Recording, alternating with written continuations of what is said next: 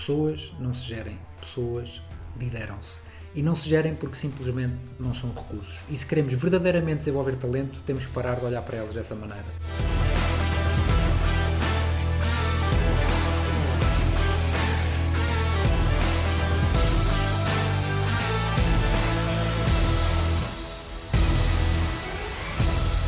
É muito comum ouvir CEOs dizerem que o mais importante nas suas empresas são as pessoas. E isso é muito bom. Que as pessoas são o seu maior ativo. E isso é extraordinário. Mas sendo as pessoas, elas têm que vir como prioridade nas agendas diárias das organizações. Caso contrário, transformam-se muito rapidamente em passivo. Se tudo o resto vem primeiro que as pessoas, então elas não são uma prioridade. É como dizer que a minha família é uma prioridade mas não passo tempo nenhum com ela. Ou que a relação com a minha mulher é uma prioridade, mas o meu foco está em todas as outras coisas, menos na relação. A prioridade é tudo aquilo onde eu coloco a minha intenção e atenção, quer eu queira, quer eu não queira. É tudo aquilo que ocupa mais espaço na minha agenda, quer eu queira, quer eu não queira. É verdade que contratamos pessoas para fazer um trabalho, para desempenhar uma função dentro de uma estrutura estrutura que deve naturalmente existir. Do ponto de vista transacional, tudo bem. Mas do ponto de vista relacional, se continuamente as tratarmos como um recurso e não como pessoas, continuaremos a alimentar uma linha de produção e não estaremos a ajudar cada um a ser o melhor que pode ser. No final do dia saímos todos prejudicados e é só mais do mesmo. A empresa, porque continua constantemente à procura de talentos, de pessoas que dizem não existir, e as pessoas porque continuam à procura de sítios onde se possam mostrar, onde possam ser quem são e onde possam crescer. E o que é que um talento mais quer? É ser trabalhado. E numa altura em que a retenção de talentos é um dos temas mais falados, acredito, não só pela minha experiência, como por tudo aquilo que vou vivendo e observando, que talento está cada vez mais relacionado com o propósito do que com qualquer outro indicador. Os departamentos de recursos humanos deveriam mudar de nome para departamentos de capacitação. Isto porque a principal função deste departamento é, ou deveria ser, ajudar as pessoas a serem o melhor que conseguem. E eu não estou a sugerir de maneira nenhuma que, não, que os departamentos de recursos humanos não o fazem, estou a sugerir que deveriam alargar o seu espectro de ação e entendimento. Pessoas melhores são melhores profissionais e melhores profissionais produzem muitos melhores resultados. São recorrentes os exemplos e analogias entre os desportos coletivos e a performance de equipas. Aqui fica o meu top 5.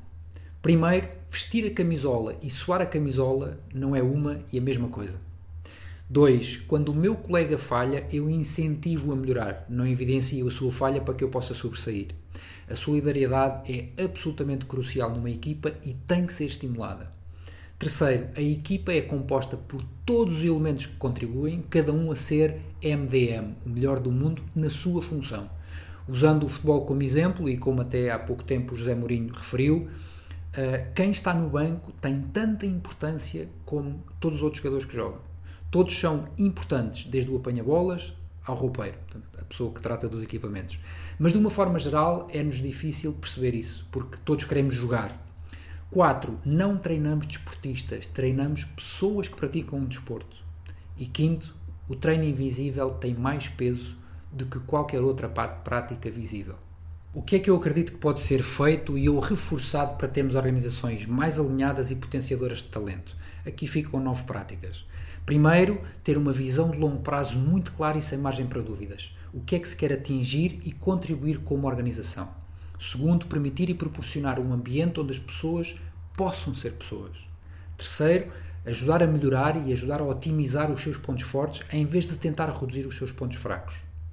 Quarto, desenvolver uma cultura de autorresponsabilidade e a cultura de uma organização é tudo aquilo que se vive e que não está escrito em lado nenhum. Quinto, desenvolver uma liderança inspiracional e não uma gestão pelo medo e controle. Só conseguimos ser inspiradores quando temos uma visão clara de onde estamos e para onde é que queremos ir.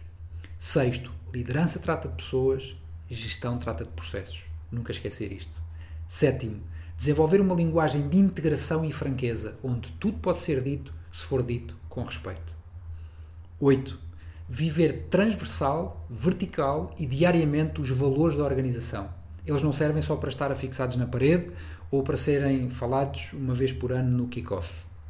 E nono, ter quatro premissas. E a primeira é: a primeira pessoa que se deve desenvolver é o líder da organização. Caso contrário, irá sempre existir e exercer o efeito tampa. Segunda premissa: todas as pessoas da equipa têm mais talento do que aquele que estão a mostrar neste momento. Portanto, devemos providenciar estrutura para que elas se possam desenvolver a par com um ambiente de confiança, apoio e suporte ao risco, sem julgamentos de guilhotina, que é ou fazes bem ou vais-te embora. Terceira premissa: todas as pessoas estão a viver um drama ou um problema pessoal que as afeta e, como líder ou facilitador, eu posso fazer a diferença na vida dessas pessoas. Quarta premissa: um grupo de pessoas não é obrigatoriamente uma equipa. Numa equipa, as pessoas confiam e encorajam-se umas às outras. Tenho uma convicção muito forte no que toca a toda esta temática. Pessoas não se gerem, pessoas lideram-se. E não se gerem porque simplesmente não são recursos. E se queremos verdadeiramente desenvolver talento, temos que parar de olhar para elas dessa maneira. E acho que nada do que eu digo aqui é novo. E também acho que na realidade não precisamos de nada de novo. Precisamos de olhar para as pessoas como pessoas. Precisamos de mais verdade e de nos humanizar ainda mais.